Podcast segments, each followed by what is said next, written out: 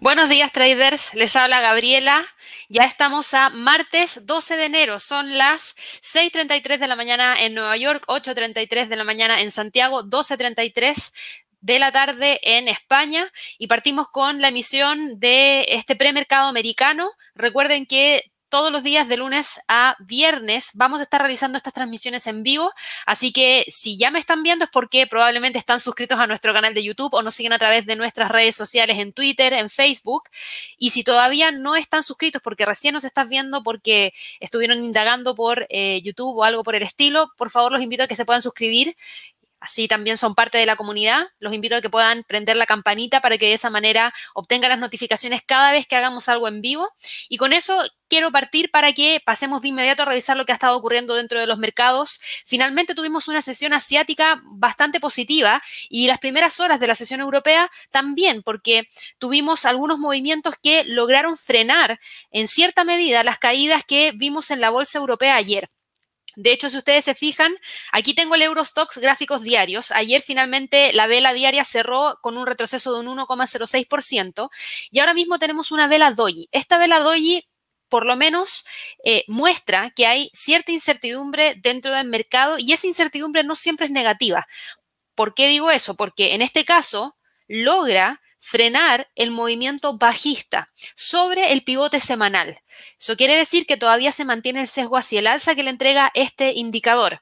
El precio, si bien cae un 0,07%, no está con una fuerza vendedora tan fuerte como la que vimos el día de ayer. Y eso obviamente genera un poquito de calma dentro del mercado a la espera de ver qué es lo que ocurre durante el resto de la sesión de trading del día de hoy. Si miramos en términos de niveles, para el Eurostox tomamos una línea de tendencia hacia el alza en base a estos dos puntos, todavía vemos que se mantiene esta línea de tendencia alcista que trae desde el 22 de diciembre. Así que para aquellas personas que estaban asustados con la corrección que tuvimos el día de ayer, por lo menos para este índice, índice europeo, no tienen que asustarse todavía, tenemos un sesgo que todavía se mantiene una tendencia hacia el alza, que se mantiene a raíz de esa línea que acabo de trazar, a raíz del punto pivote, que es lo que está usando como soporte justamente ahora. Ese soporte está, les digo de inmediato, en la zona de los 3.615. Ese va a ser el nivel de soporte a monitorear para el resto de la sesión de trading del día de hoy. Y en el escenario de ver algún quiebre, podría ir a buscar los 3.600 probablemente se cierre la jornada entre los 3.640 y los 3.615. Para el DAX, el sentimiento ha sido también de dulce y agraz. ¿Por qué? Porque si nos vamos a un gráfico de una hora, si ustedes se fijan, muy temprano en la mañana, alrededor de las 3 de la mañana, hora de Nueva York, en plena apertura de la bolsa en Europa, tuvimos movimientos hacia la baja, en donde el DAX caía desde los 13.000, perdón, 14.000 puntos hacia niveles en torno a los 13.928, que era el punto pivote semanal.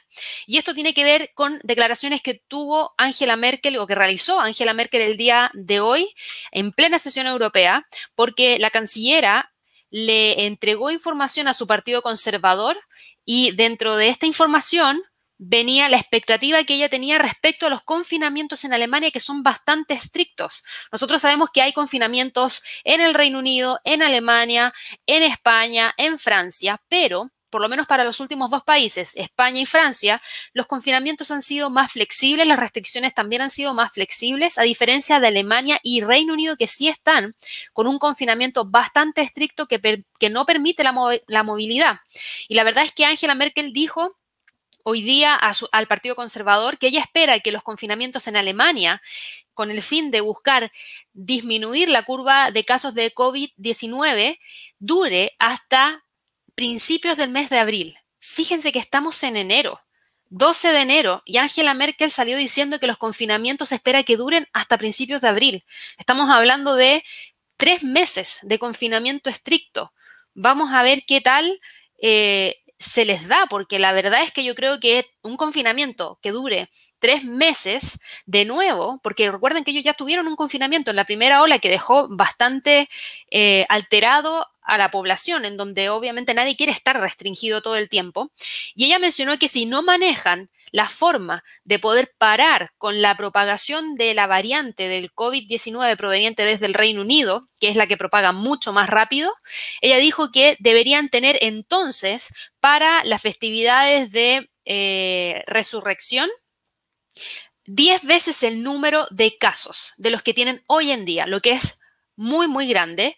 Por ende, ella, a raíz de lo mismo, considera que necesita entre 8 a 10 semanas más de medidas súper estrictas para poder tratar de frenar la curva de contagios. Así que obviamente esto no le gustó para nada al mercado accionario y fue lo que generó este movimiento bajista que yo les mencionaba en plena apertura de la bolsa en Europa, en donde tuvimos movimientos hacia la baja desde los 14.000 hacia el pivote semanal que logró el precio mantenerse en torno a ese nivel. Nosotros ayer habíamos mencionado que la zona en la cual el precio podría estar cotizando y donde podría cerrar la sesión del día de ayer era entre esos 13.000, de hecho no, 13.000 les digo de inmediato, 932 y los 14.000 puntos y se mantuvo ahí. Y hoy día el precio cayó, tocó la media móvil de 100, en gráficos de una hora, tocó el pivote semanal y ahí se detuvo, pero la vela es muy pequeñita. Si vemos esta vela ahora, es una vela que efectivamente muestra un avance, que es solamente un avance de un 0,02%. Es una vela que tiene poco cuerpo.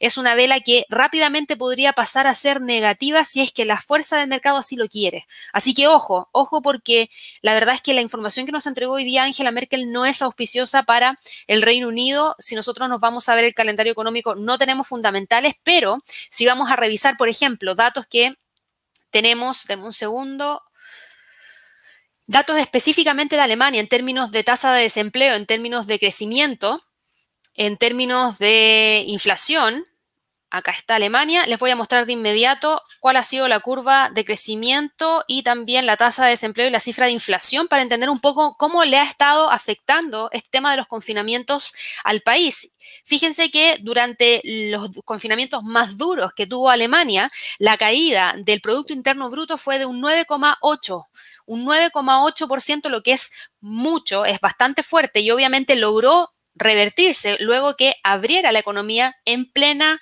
en pleno verano, en pleno, plena etapa en la cual el virus tiende a caer por las altas temperaturas, pero eh, al volver a esta misma etapa en la cual nos encontrábamos en la primera ola que se dio durante el año 2020, podríamos dilucidar que quizás en los próximos meses tengamos una cifra más o menos similar para el Producto Interno Bruto de Alemania.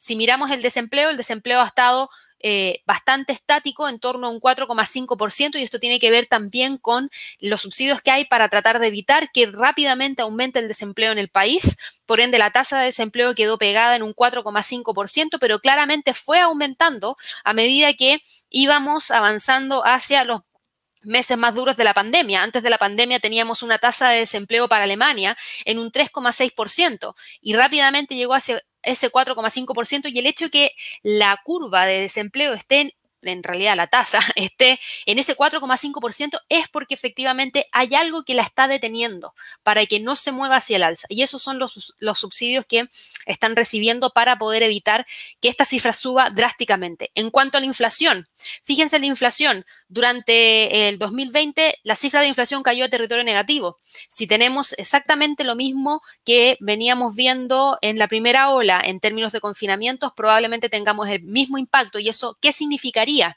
significaría? que Alemania probablemente no logra revertir la cifra de inflación en territorio negativo. ¿Y eso qué significa para la zona euro? Porque aquí miramos a Alemania, bueno, porque estamos mirando el DAX alemán, entonces obviamente tenemos que entender un poquito lo que pasa con Alemania, pero hay que entender aquí también cuál es el impacto de Alemania en la zona euro. Y el impacto de Alemania en la zona euro es que es la principal economía que le aporta cifras hacia el Producto Interno Bruto, hacia el mercado laboral y hacia un montón de otros datos más porque es la economía más fuerte dentro de la zona euro. Y si no logramos ver que la cifra de inflación cambie desde territorio negativo hacia territorio positivo, también se ve menos probable que vayamos a tener en el corto plazo algún tipo de cambio en política monetaria que signifique subir, por ejemplo, las tasas de interés. Estamos muy alejados de eso. y con las medidas que probablemente adopten en los próximos meses nos alejamos aún más de poder ver esa normalización en términos de política monetaria. Por otro lado, lo que sí podríamos ver es que quizás el Banco Central Europeo, si sigue viendo que tenemos a Alemania dañada a raíz de esta segunda ola y no solamente Alemania, sino que después se suman otros países, podríamos tener quizás incluso mayor eh, estímulos que se le puedan entregar a la economía.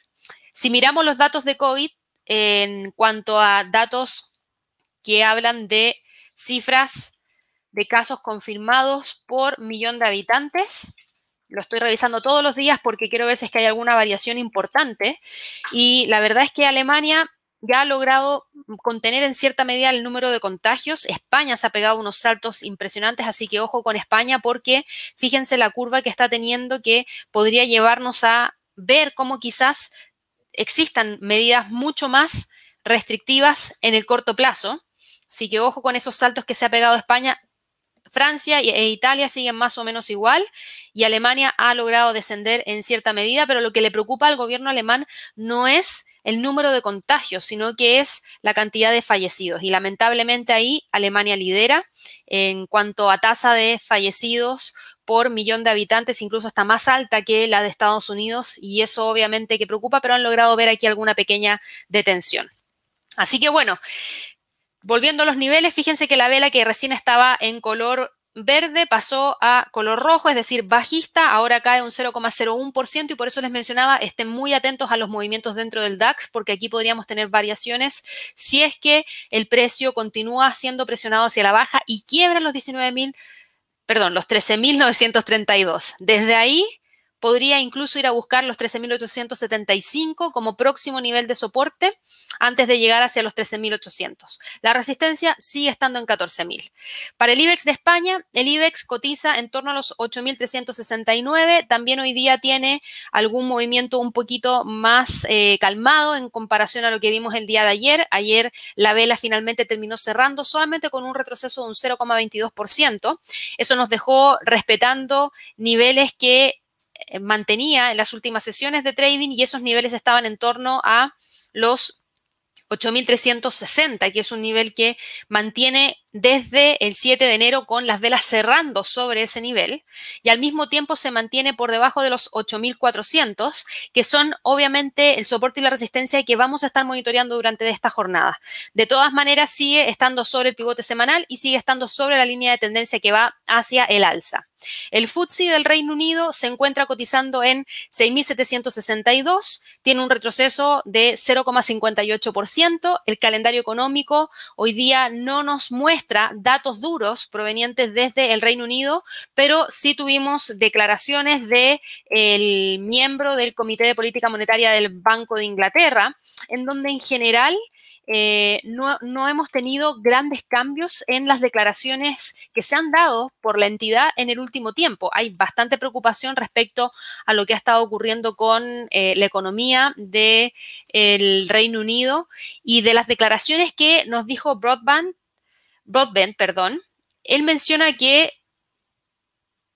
tuvo el COVID menor impacto que el que se esperaba en términos de inflación. ¿Ya? Él dijo que tiene obviamente un impacto muy, muy alto en términos de lo que significa el desempeño de la economía en general, pero espera que obviamente con todas las medidas que se puedan tomar para tratar de evitar el contagio y también tratar de eh, inyectar dinero y liquidez a la economía, a futuro se pueda recuperar la economía en general. Él mencionó que eh, la caída dentro de la inflación ha sido menor reflejando también que la demanda del consumidor durante la pandemia es lo que ha llevado a que haya bastante movimiento en términos de inflación, en términos de variación de precios de algunos bienes y obviamente mientras se sigue entregando apoyo a los ingresos de las familias, eso debería mantenerse. Por ende, el impacto que ha tenido directo el COVID de la inflación no se ha notado todavía para el Reino Unido o no con una fuerza bastante eh, notoria, por decirlo así. Así que él considera que si son capaces de poder entregar mayor apoyo a que los hogares del Reino Unido tengan ingresos para poder seguir consumiendo, la inflación va a sufrir muy poquitito con el COVID porque se mantendría la demanda de los hogares que se ha tenido en los últimos meses. Así que esa fue la única declaración. De todas maneras, considera que obviamente para poder llegar a una normalización de la economía falta bastante tiempo y obviamente los casos de COVID no ayudan al Reino Unido. Lamentablemente lideran el número de fallecidos y también lideran el número de casos eh, de casos confirmados de COVID por millón de habitantes, así que obviamente eso presiona a el FTSE y dado que Angela Merkel mencionó que los confinamientos podrían durar hasta principios de abril, también podríamos esperar algo similar para el Reino Unido si es que no se logra evitar que se siga contagiando tanta cantidad de personas. Los sistemas de salud ya están al límite en el Reino Unido y eso obviamente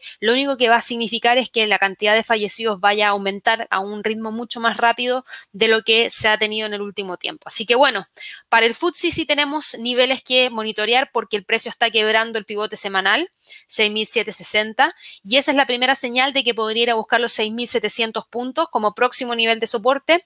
De hecho, este es el índice que más cae hoy día en Europa, cae un 0,7% y en términos de niveles mm, podríamos ver que busque esos 6.700. Si nos vamos a un gráfico de una hora, se van a dar cuenta que son las velas con un pequeño cuerpo, pero por lo menos ya llevamos tres velas de gráficos de una hora consecutivas cerrando hacia la baja con esta cuarta vela que incluso podría cerrar por debajo del pivote semanal en búsqueda de la media móvil de 100 periodos en gráficos de una hora en 6.731 para luego buscar los 6.700. Así que bueno, ya visto eso, ¿cómo se ha comportado el mercado en Estados Unidos? Porque aquí tenemos a toda la bolsa en Europa, si ustedes se fijan, cayendo. Si vamos al mercado accionario en Estados Unidos, al premercado, el Standard Poor's, el Dow Jones y el Nasdaq se mueven hacia el alza. Es decir, están haciendo caso omiso a lo que está pasando en Europa, están haciendo caso omiso de las declaraciones de Angela Merkel, están haciendo caso omiso a todo eso. Y se están moviendo a raíz de otros fundamentales que obviamente generan este impulso hacia el alza. Eh, las acciones en general están ya desvaneciéndose de malas noticias a nivel local. Están obviamente viendo que hay posiblemente un mayor gasto fiscal, esperando que haya también mayor estímulo que se pueda estar entregando dentro de los próximos meses una vez que asuma Joe Biden la presidencia. Ayer tuvimos un precio de cierre para el Standard Poor's en 3.801 tras una caída de un 0,8%, pero hoy día fíjense que el precio se detuvo avanza en el premercado 0,26%. Y ojo que estos son movimientos de premercado, yo se los he mencionado en varias oportunidades. Podríamos tener un cambio si es que la apertura es pesimista. ¿Por qué? Porque estamos muy cerquita del soporte en 3.794. Ahora lo interesante es que se mantuvieron los niveles para el día de ayer que habíamos identificado 3.838 como resistencia y 3.794 como soporte y al mismo tiempo se mantiene esta línea de tendencia hacia el alza. Así que ojo con el movimiento del día de hoy, porque si el precio logra cerrar hoy día dentro de esta zona, tenemos una pequeña calma a la espera de lo que pueda ocurrir durante el día de mañana. En términos de fundamentales, Dentro de los próximos 10 minutos vamos a conocer la previsión energética a corto plazo de la Agencia Internacional de Energía y vamos a conocer eh, otros datos de bajo impacto para Estados Unidos, a, excepción perdón, de la encuesta JOLTS de ofertas de empleo. Si no fuera por eso, tendríamos un día súper técnico y probablemente a la espera de lo que podamos conocer ya dentro de las próximas horas provenientes desde esta economía. En general, hay cierta sensación de calma dentro del mercado en Estados Unidos, así que los niveles para el Standard Poor's, vuelvo a repetir, 3.838 y 3.794. Para el Dow Jones, está cotizando en torno a los 31.090. También logró frenar la caída que tuvo el día de ayer, que de hecho respetó muy bien el pivote semanal que estaba en 30.771. Y a pesar de las alzas de hoy día, que es de alrededor de un 0,21% en el premercado, el precio se mantiene por debajo de los 31.200. Así que vamos a dejar como soporte los 30.100 y como resistencia los 31.200. Perdón, aquí me equivoqué en el soporte. Vuelvo a repetir el nivel porque aquí me confundo con los niveles como son muchos, pero sería soporte 31.000 para el Dow Jones y resistencia 31.200. Ahí sí, disculpen con esa confusión, pero ya lo arreglamos rapidito para que ahí todos lo tengan presente. Ojo con esos niveles porque si lo respetó el día 8 de enero, que fue el viernes, el día de ayer, a pesar de toda la volatilidad que hubo dentro del mercado, posiblemente podríamos tener al precio respetando estos niveles, dado que no tenemos fundamentales de alto impacto que estén calendarizados para el día de hoy. El Nasdaq, por otro lado, el Nasdaq se encuentra operando en torno a los 12.948, tras un avance de un 0,23% por sobre el pivote semanal, y los niveles para hoy día serían 12.876 y 13.000 puntos como niveles más importantes. El dólar, el US dólar, detiene el movimiento alcista. Fíjense que ayer respetó muy bien la resistencia que teníamos marcada en 11.757. Teníamos la resistencia 2 semanal teníamos la línea de tendencia bajista, el precio tocó ese nivel y ahí se quedó. Habíamos dicho que era probable que el precio tratase de hacer eso porque la tendencia en general es más bajista que alcista para el US dólar y solamente necesitaba que el mercado accionario en Estados Unidos repuntara para nuevamente caer y es lo que estamos viendo hoy día. Así que el precio en este momento cotiza en 11.709 con un retroceso de un 0,17% que le abre el camino a la recuperación al euro dólar. El euro dólar logró detener el movimiento bajista justamente en el soporte que teníamos marcado en 1.21,50. Se quedó ahí y tenemos a la vela en este momento cotizando en 1.21,55. Por ende, este es el nivel de soporte más importante a monitorear hoy día, que si se logra quebrar podría buscar los 1.21, pero de lo contrario, el precio podría tratar de retomar nuevamente hacia los 1.22. Para la libra dólar, la libra dólar, fíjense el alza que tuvo finalmente ayer, perdón, hoy día, que ha sido por sobre el alza que tuvo el euro dólar. Ayer el precio tuvo finalmente un, cierre con caídas de 0,33% y cerrando sobre los 1.35, que era el nivel psicológico que teníamos marcado aquí en el gráfico. Hoy día tomó ese punto, se movió más de un 0,6% hacia el alza y nos dejó justamente en la línea de tendencia bajista, justamente en el nivel psicológico de los 1.36, que hasta el momento mantiene. Mantiene como resistencia, así que lo vamos a dejar marcado aquí, 1.36 porque claramente va a ser el nivel a monitorear hoy día. El precio ya en el pasado ha logrado cerrar sobre los 1.36 y podría tratar de hacerlo nuevamente el día de hoy, siempre y cuando logre mantener el impulso alcista que ha traído en la sesión europea.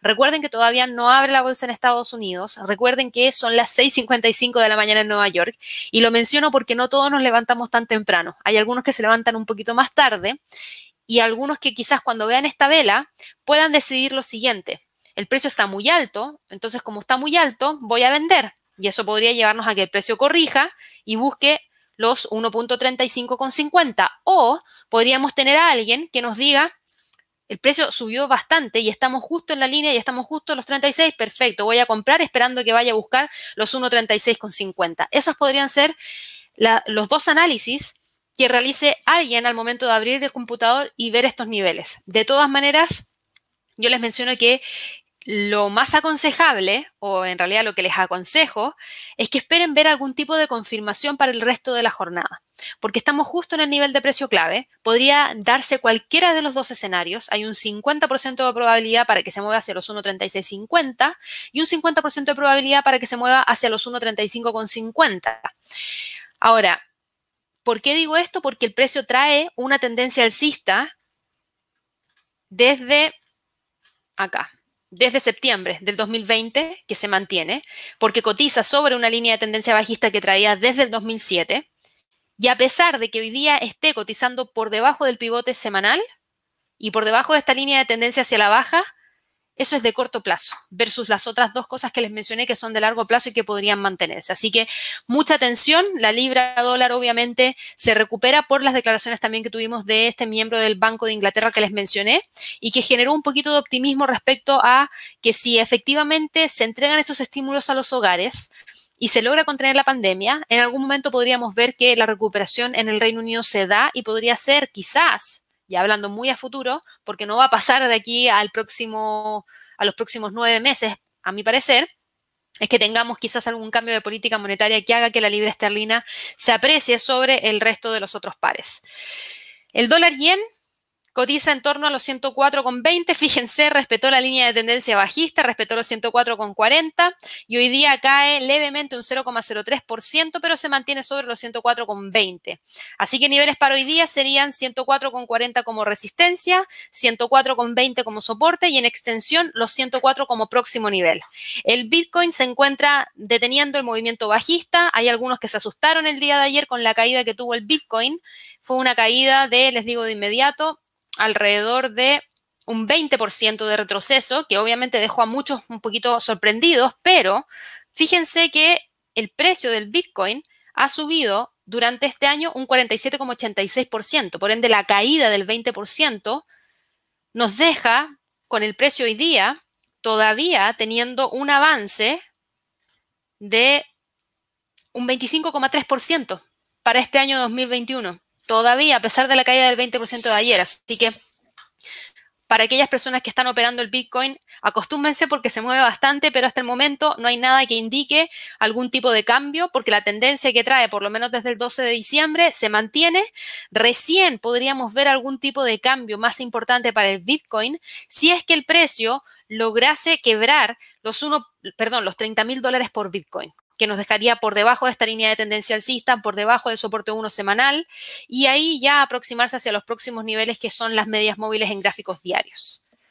Por último, pasando al mercado de materias primas, antes de irme a las preguntas que me han llegado bastantes a través del chat, voy a tratar de responder algunas. Eh, recuerden que me las pueden ir haciendo dejar aquí eh, a través del chat en YouTube y también a través de las redes sociales. Creo que Periscope también deja compartir eh, las preguntas, así que las espero.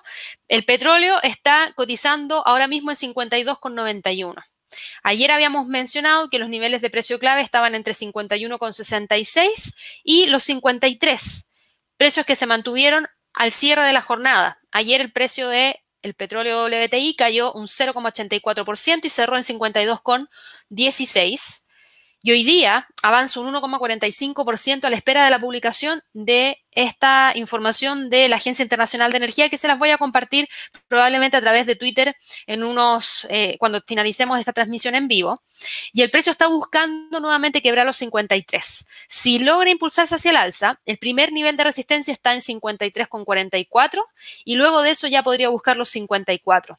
Pero si las previsiones son negativas, estas alzas que estamos teniendo acá rápidamente podrían llevarnos a ver una corrección hacia los 52 y 51,66, por ende los niveles más o menos se mantienen muy parecidos a lo que vimos el día de ayer.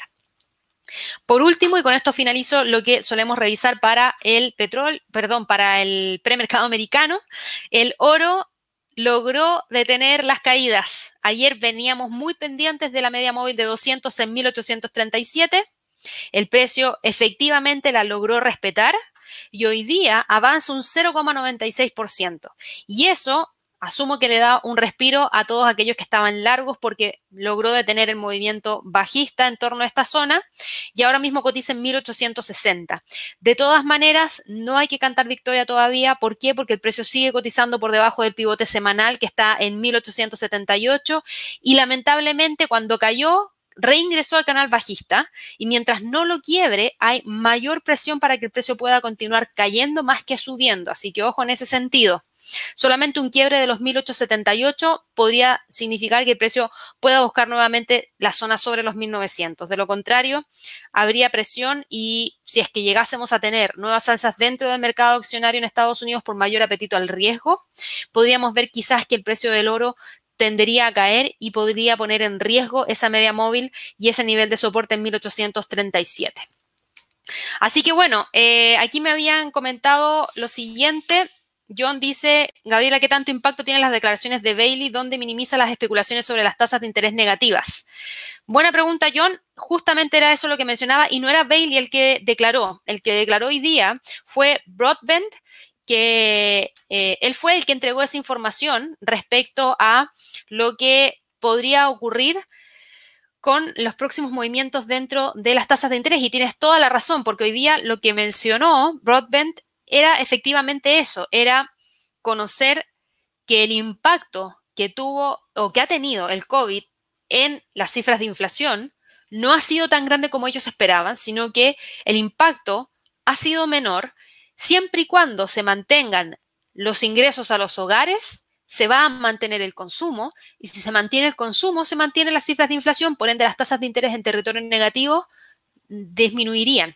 Así que estoy muy de acuerdo contigo porque efectivamente eso fue lo que entregó en grandes luces en sus declaraciones el día de hoy Broadband. ¿Y cómo impactó eso? Impactó directamente al la libra esterlina, en donde vimos este movimiento hacia el alza importante que nos dejó en torno a los 1.36. De hecho, el máximo de hoy día fue de 1.36066, pero obviamente aquellos que vieron los 1.36 rápidamente salieron del mercado, hicieron toma de ganancias y por eso el precio corrigió. Hay algunos traders que buscan esos niveles específicamente para salir de sus posiciones, así que era esperable ver que al llegar a esa zona de los 1.36 el precio corrigiera, ¿ya? Así que eso es lo que te puedo entregar como información, John, para el día de hoy.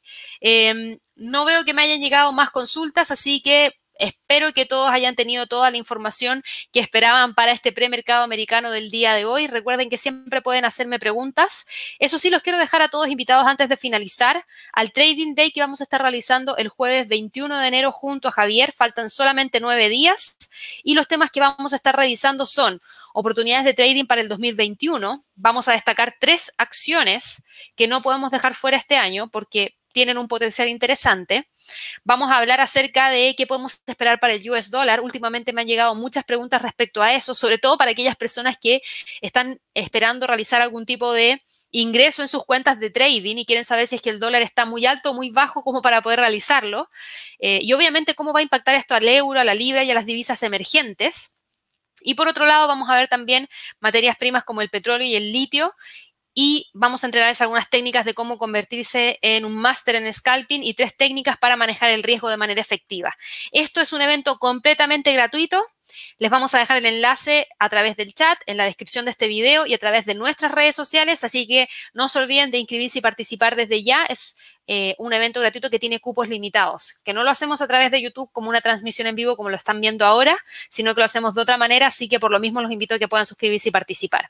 Así que bueno, ya con eso finalizo la emisión del premercado americano del día de hoy. Para aquellas personas que se van a unir a Javier al Live Trading Room, recuerden que él está partiendo las sesiones del Live Trading Room a las 9 de la mañana, hora de Nueva York, 30 minutos antes de que parta las transacciones en Wall Street, antes de que abra el NICE, el Nasdaq, antes de que abra la bolsa en Estados Unidos. Así que bueno, muchas gracias por compartir hoy día y nos vemos mañana en una nueva transmisión de Premercado Americano. Hasta luego.